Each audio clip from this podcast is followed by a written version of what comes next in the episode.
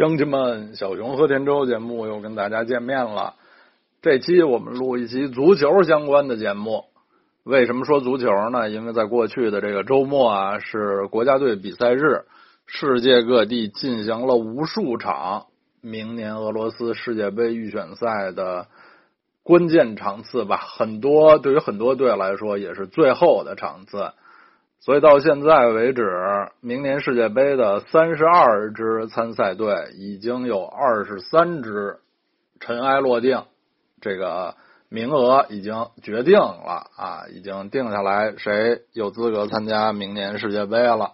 三十二支里定了二十三支，这是一多半了。其实剩下那个九支。很多的这个，无论是附加赛啊，本周的附加赛，还是跨州的这个附加赛的对阵的形式啊，也基本上也定出来了。可以说是四年一次的这个世界杯预选赛，呃，已经完成了百分之九十以上了。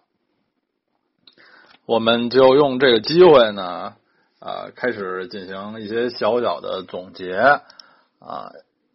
嗯，明年世界杯之前吧，啊，肯定我会做三十二期，就是世界杯三十二强，每个队说一期的这种节目，就像四年前一样，供大家呃在跑步机上奔跑，或者是在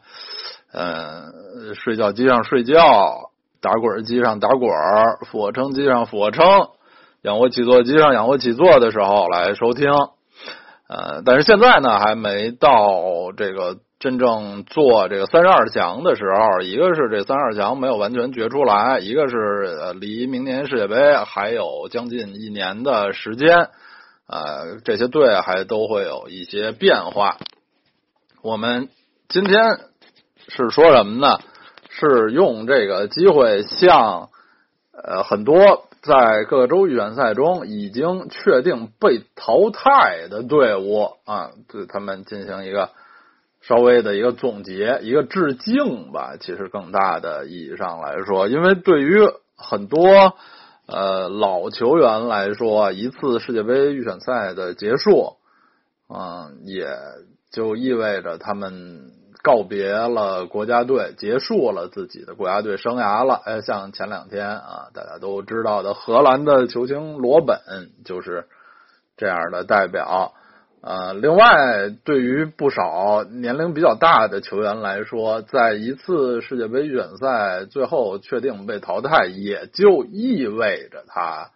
呃，就永基本上就永远的失去了。参加世界杯的可能了，嗯，我们录这期节目呢，也是对这些呃老球员的一次致敬。所以我们主要的重点不是说这些出现了的队伍，而是被淘汰的队伍中值得一提的啊，尤其是那些表现比较好的，可以说虽败犹荣的球队，我们来把他们慢慢的总结一下。好，我们先从离我们最近的亚洲区说起。亚洲区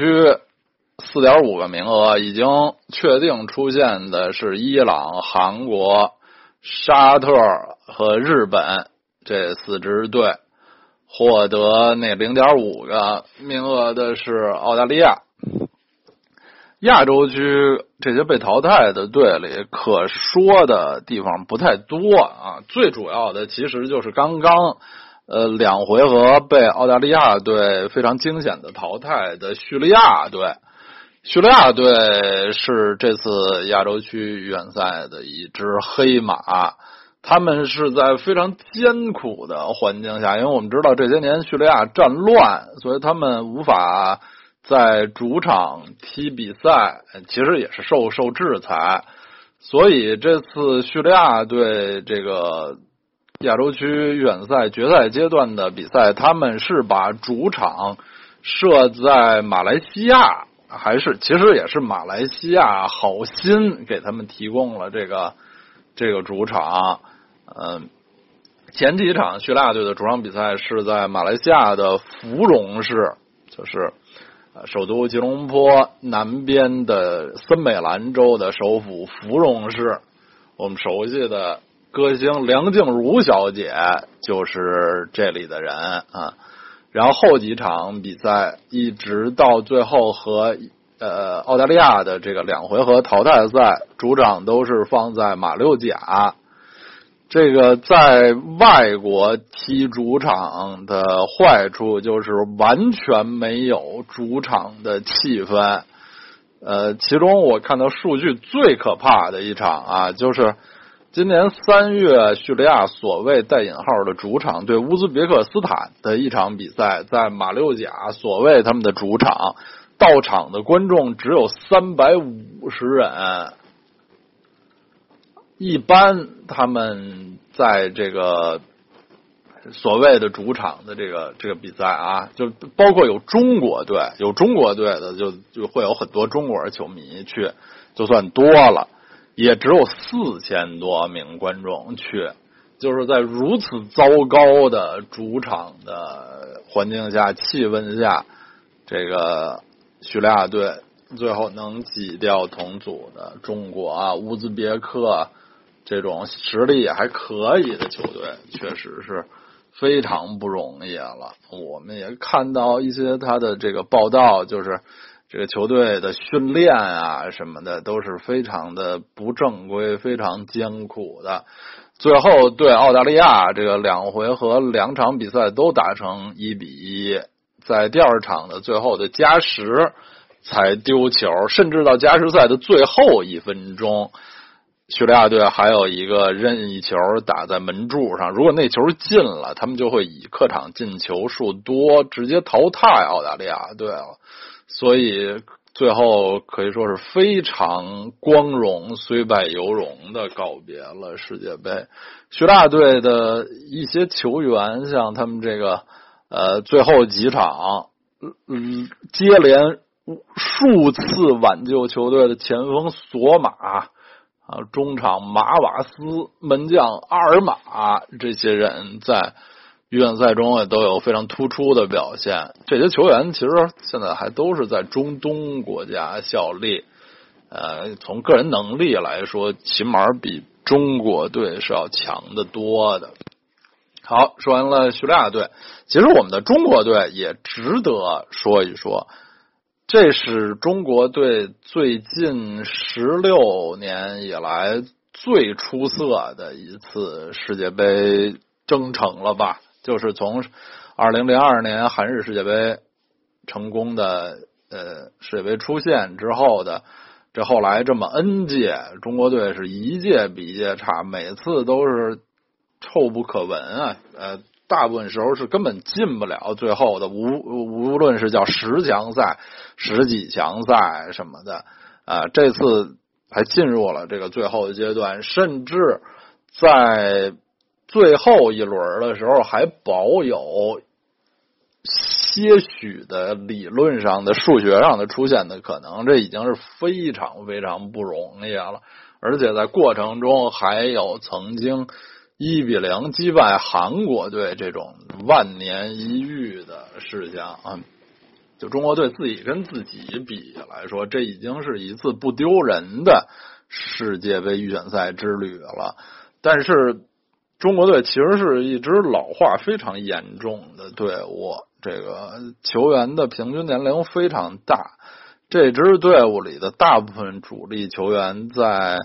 呃，下届世界杯预选赛四年以后的时候，已经指望不上了。而且看现在中国队的国内的这个新一代球员的成长情况来说，也是很不乐观的。最后值得一提的就是和中国呃叙利亚什么的不分在一组，在十二强赛另外一组的泰国队。这是泰国足球多少年来的一个大突破，他们已经非常多年没有打到世界杯预选赛的这个阶段了。虽然最后他们在那组还是完全的垫底儿，没有取得一场的胜利，但是自己跟自己比，这是挺大的突破了。好，亚洲区的情况就说到这里。说完亚洲，咱们简单说一下非洲，因为。非洲区的预选赛是到现在为止还剩下比赛比较多的一个区。非洲区到现在只有两支队确定出现，就是尼日利亚和埃及。呃，剩下的比赛还比较多啊，我们来就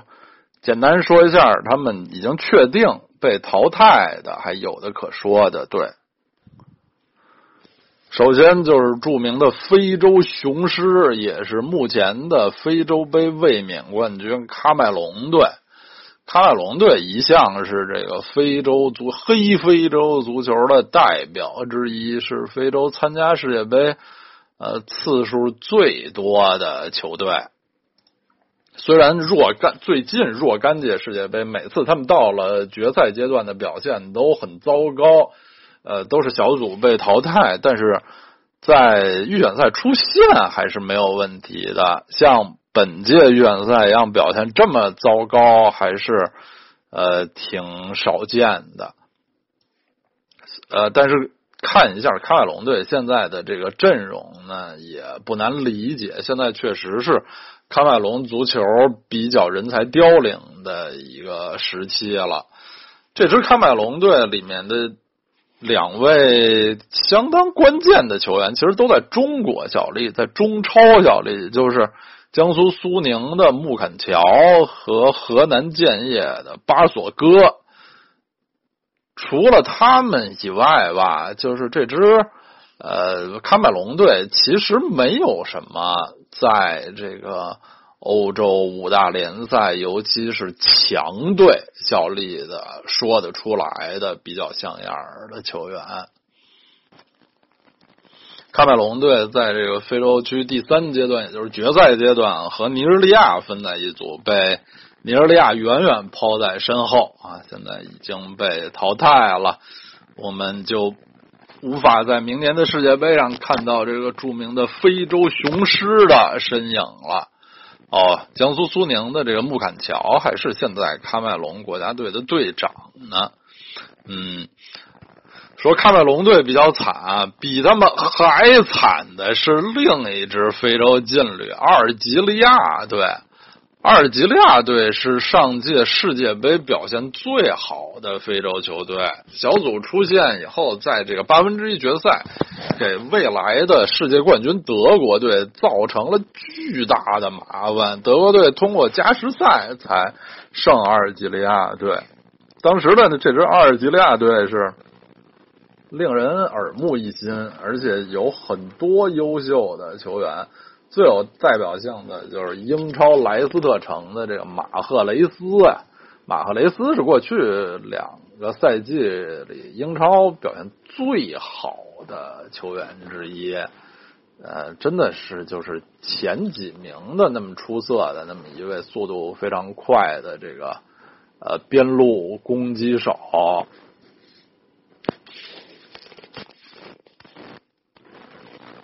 除了马赫雷斯以外，阿尔及利亚队的这些著名的球员，像呃沙尔克零四的本塔莱布，还有和那个马赫雷斯一起效力莱斯特城的这个高中锋斯利马尼，啊，还有在意甲踢过很多年的这现在在云达不莱梅的前锋贝尔福迪。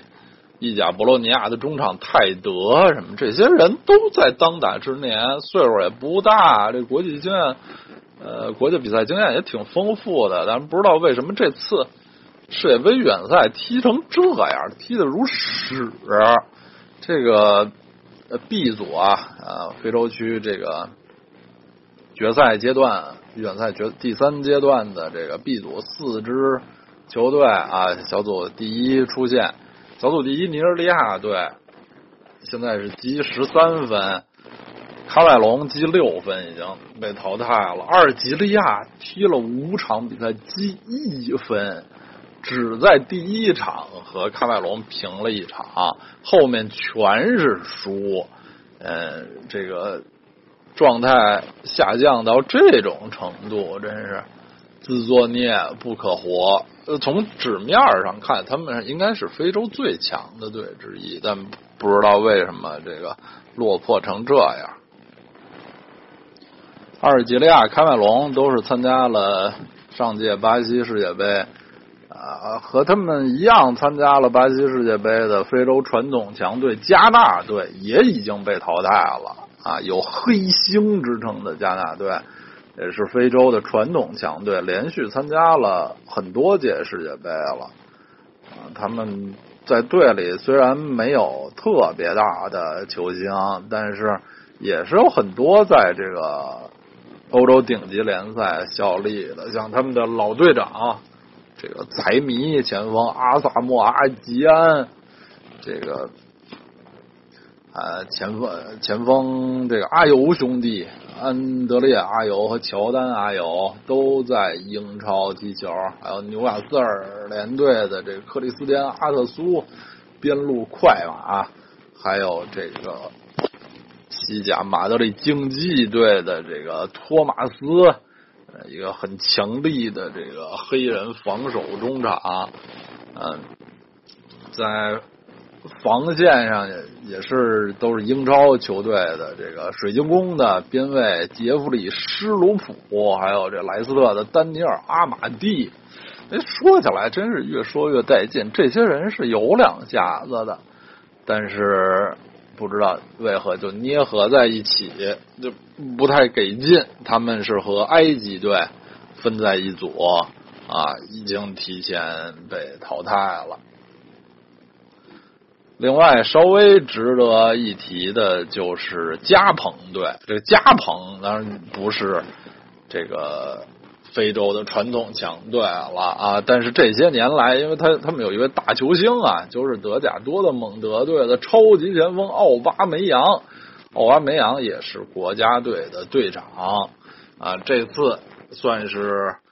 挺不容易的，打到了这个非洲区的决赛阶段。嗯，和什么摩洛哥呀、科特迪瓦。啊。呃，这两支强队分在一起，这组的形势还比较的呃微妙，谁出现目前还不好说。但是加蓬队已经确定被淘汰了，而加蓬队最可怕的是他们踢了这个五场比赛啊，这五场比赛中有四场比赛都没能进球，所以光有奥巴梅扬这么一个超级前锋也没有用。他们这个五场比赛只进了两个球，就是赢了一场啊，当然是还是赢了这个强队科特迪瓦。呃，这场比赛打进制胜一球的这个呃莱莱米纳勒米纳是前两个赛季效力尤文图斯啊，本赛季以南安普顿的这个创纪录转会费转会到。英超南安普顿的一位中场球员，是前程远大的，比较年轻啊。这勒米纳比较年轻，但是奥巴梅扬到明年世界杯的时候就已经二十九岁了啊。他在这个足球生涯巅峰时期参加世界杯的这个梦想就破灭了。说完非洲，咱们来说说中北美及加勒比海地区。啊，这个地区比较可惜的被淘汰的队只有一支，就是美国队。呃，也是前两天这个美国队的队淘汰啊，美美国队被淘汰也是前两天一个超级大新闻。因为之前他们的形势还可以啊，最后一场对这个。特立尼达和多巴哥啊，已经被淘汰的特立尼达和多巴哥，结果踢成那样，自己一个神奇的乌龙，然后对方一个几十米外的一脚胡射，就这样把美国淘汰了。然后另外几场的那结果也都正好对他们不利，实在是呃有点憋屈。但是从自己身上找原因也是。美国队现在也是处在啊近三十年来美国足球史上比较差的一个时期。美国队从一九九零年世界杯以来，连续参加了七届世界杯，这个呃预选赛出现率之高啊，基本上是处于这个中北美区老二到老大之间，除了墨西哥就是他，而且美国队经常还能。击败墨西哥。现在这个因为世界杯的不断扩军啊，现在这个中北美及加勒比海地区已经是有三点五个这个出现席位了，一向处在这个老二位置的美国，居然连这个三点五都没捞着，也是够丢人的。呃，现在美国队同样和这些往下坡路上走的球队一样，就是老化非常严重，他们。嗯，没有能成功的做到新老交替。其实之前几年的他们的主教练啊，德国的原来的金色轰炸机克林斯曼老，应该是负挺大的责任的。这回的呃世界杯预选赛也是美国队一开始踢的一塌糊涂，然后克林斯曼就被炒了啊。美国足协又请回来了九十年代曾经执教国家队的老教练布鲁斯阿瑞纳。呃，但是之后美国队还是就是成绩不稳定，好一场坏一场。他们的好处呢是现在发掘了一位超新星，就是德甲多特蒙德队的普利西奇，就这么一位现在啊刚刚过了十九岁生日的这么一个小孩中场，是现在这个美国队的这个大神仙救世主。如美国队这次。如果没有他呀，简直是就根本，呃，等不到最后就得被被淘汰。他一个踢中场的，在这个呃最后阶段的这个决赛阶段的这个十场比赛里头进了五个球，而且总是这个关键球。嗯，很可惜呀，啊，他英雄好汉就他一人啊，别的人也。帮不太上啊，这么一位小英雄，好在他年轻啊，以后参加世界杯的日子还长着呢。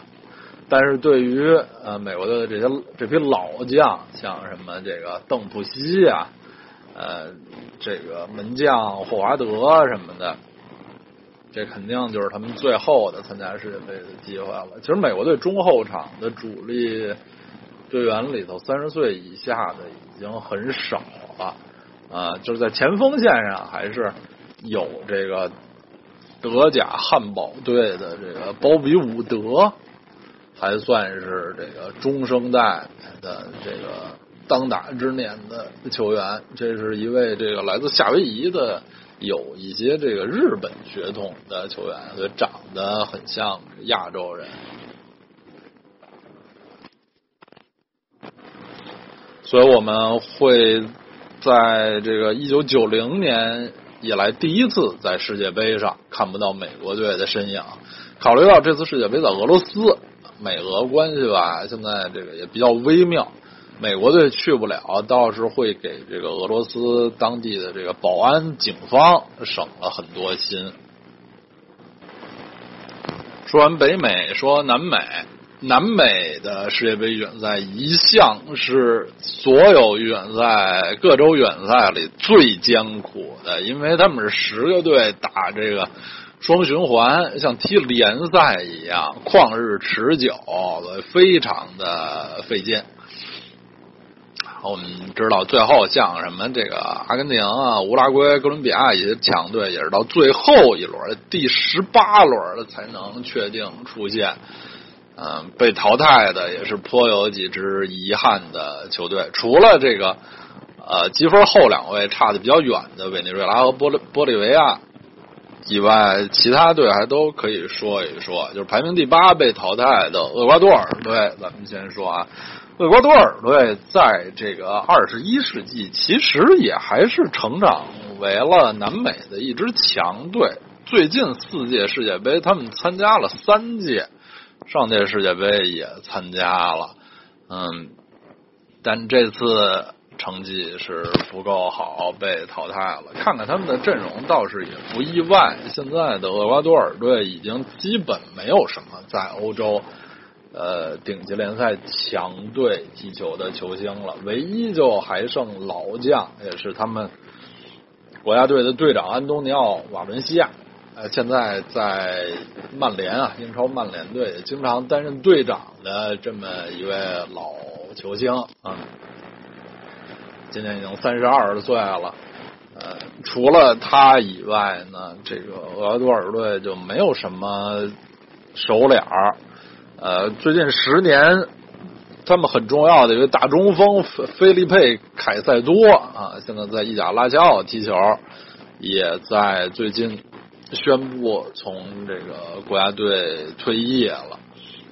上届世界杯，他们表现很好的一个边路突击手杰弗逊蒙特罗，一个边锋。呃，最近几年这个状态摇摆不定，在英超斯旺西都待不下去啊。本赛季是租给了西甲的升班马赫塔费，所以从这个人员配备来说，厄瓜多尔确实是比前面那些南美强队要稍微差一些啊。他们最后只排在第八位。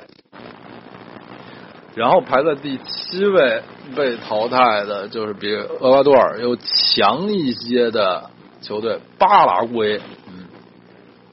巴拉圭也是啊，最近的五届世界杯，他们参加了三届。上届巴西巴西世界杯没能出现。其实巴拉圭队在这一个世界杯周期，总的来说还是往上走的。趋势，嗯，他们涌现出了一些很不错的年轻球员啊，就比如这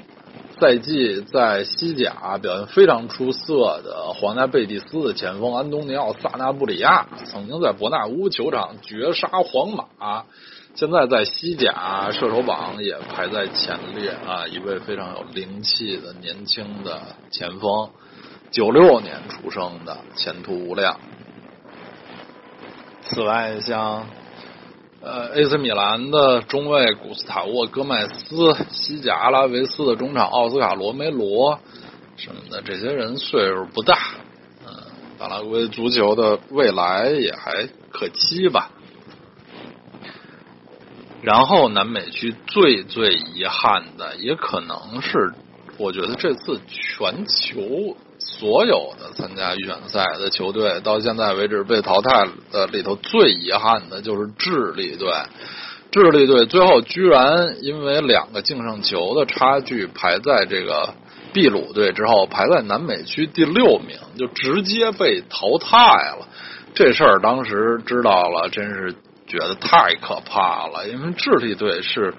过去这个世界杯周期世界上。表现最好的国家队之一，智利队是这个过去两届美洲杯，当然包括一届这个特殊的百年美洲杯，呃，就是一五年一届，一六年一届，呃，两届美洲杯的冠军，还是去年的联合会杯，就是世界各大洲的冠军球队才能参加的联合会杯的亚军。这个这个成绩在世界上。都是输得着的，呃，这个美洲杯冠军最后在南美区预选赛只排了第六，被淘汰了，太惊人了。当然，智利队他们也面临很严重的这个主力阵容老化的问题，因为他们的这个黄金一代啊，所谓智利黄金一代的呃多数人现在也已经年过三十或者将近三十岁了吧，这批。这批球员最有代表性的就是阿森纳的这个阿列克西斯·桑切斯，还有拜仁的这个中场比达尔。啊，比达尔现在呃是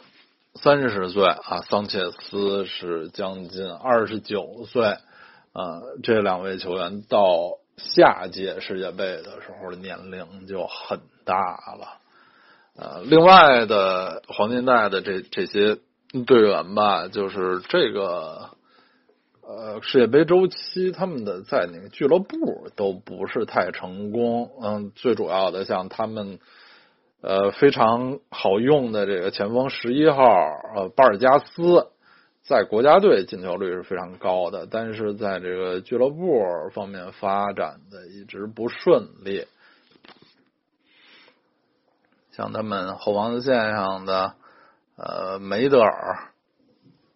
什么哈拉，中场的巴尔迪维亚，呃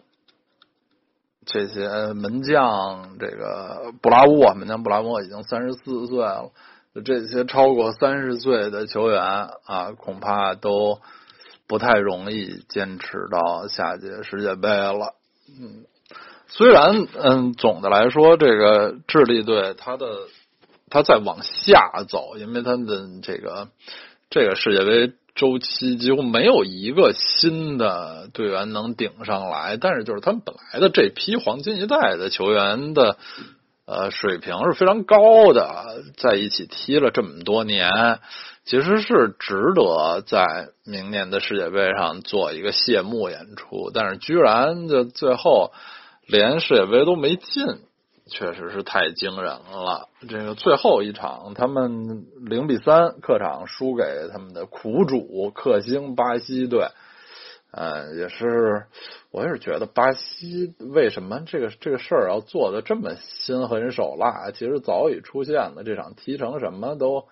问题不大的啊！这巴西队是不是这次？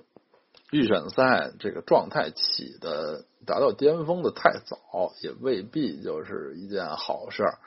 嗯，不管怎么说吧，像这个桑切斯和毕达尔这样的世界级球星不能出现在明年世界杯的赛场上，这是一个很大的遗憾。智利队被淘汰后，他们的主教练胡安皮季立刻就宣布了辞职，未来四年这支。强队的这个命运呢，还是目前来说还是一个谜。大洋洲区就不用说了，因为其实只有新西兰队一直有竞争力的队，一共也只有零点五个名额啊。这个别的那些岛国啊，什么奇怪的国家不分大小的那些玩意儿们是不可能和新西兰队有竞争的啊。大洋洲就不说了。好，我们这期说了除欧洲区以外的所有的这些呃各个大洲预选赛被淘汰的值得一说的、值得抚慰的、值得可惜的球队啊。下期我们会专门说一期欧洲区的情况。就这样。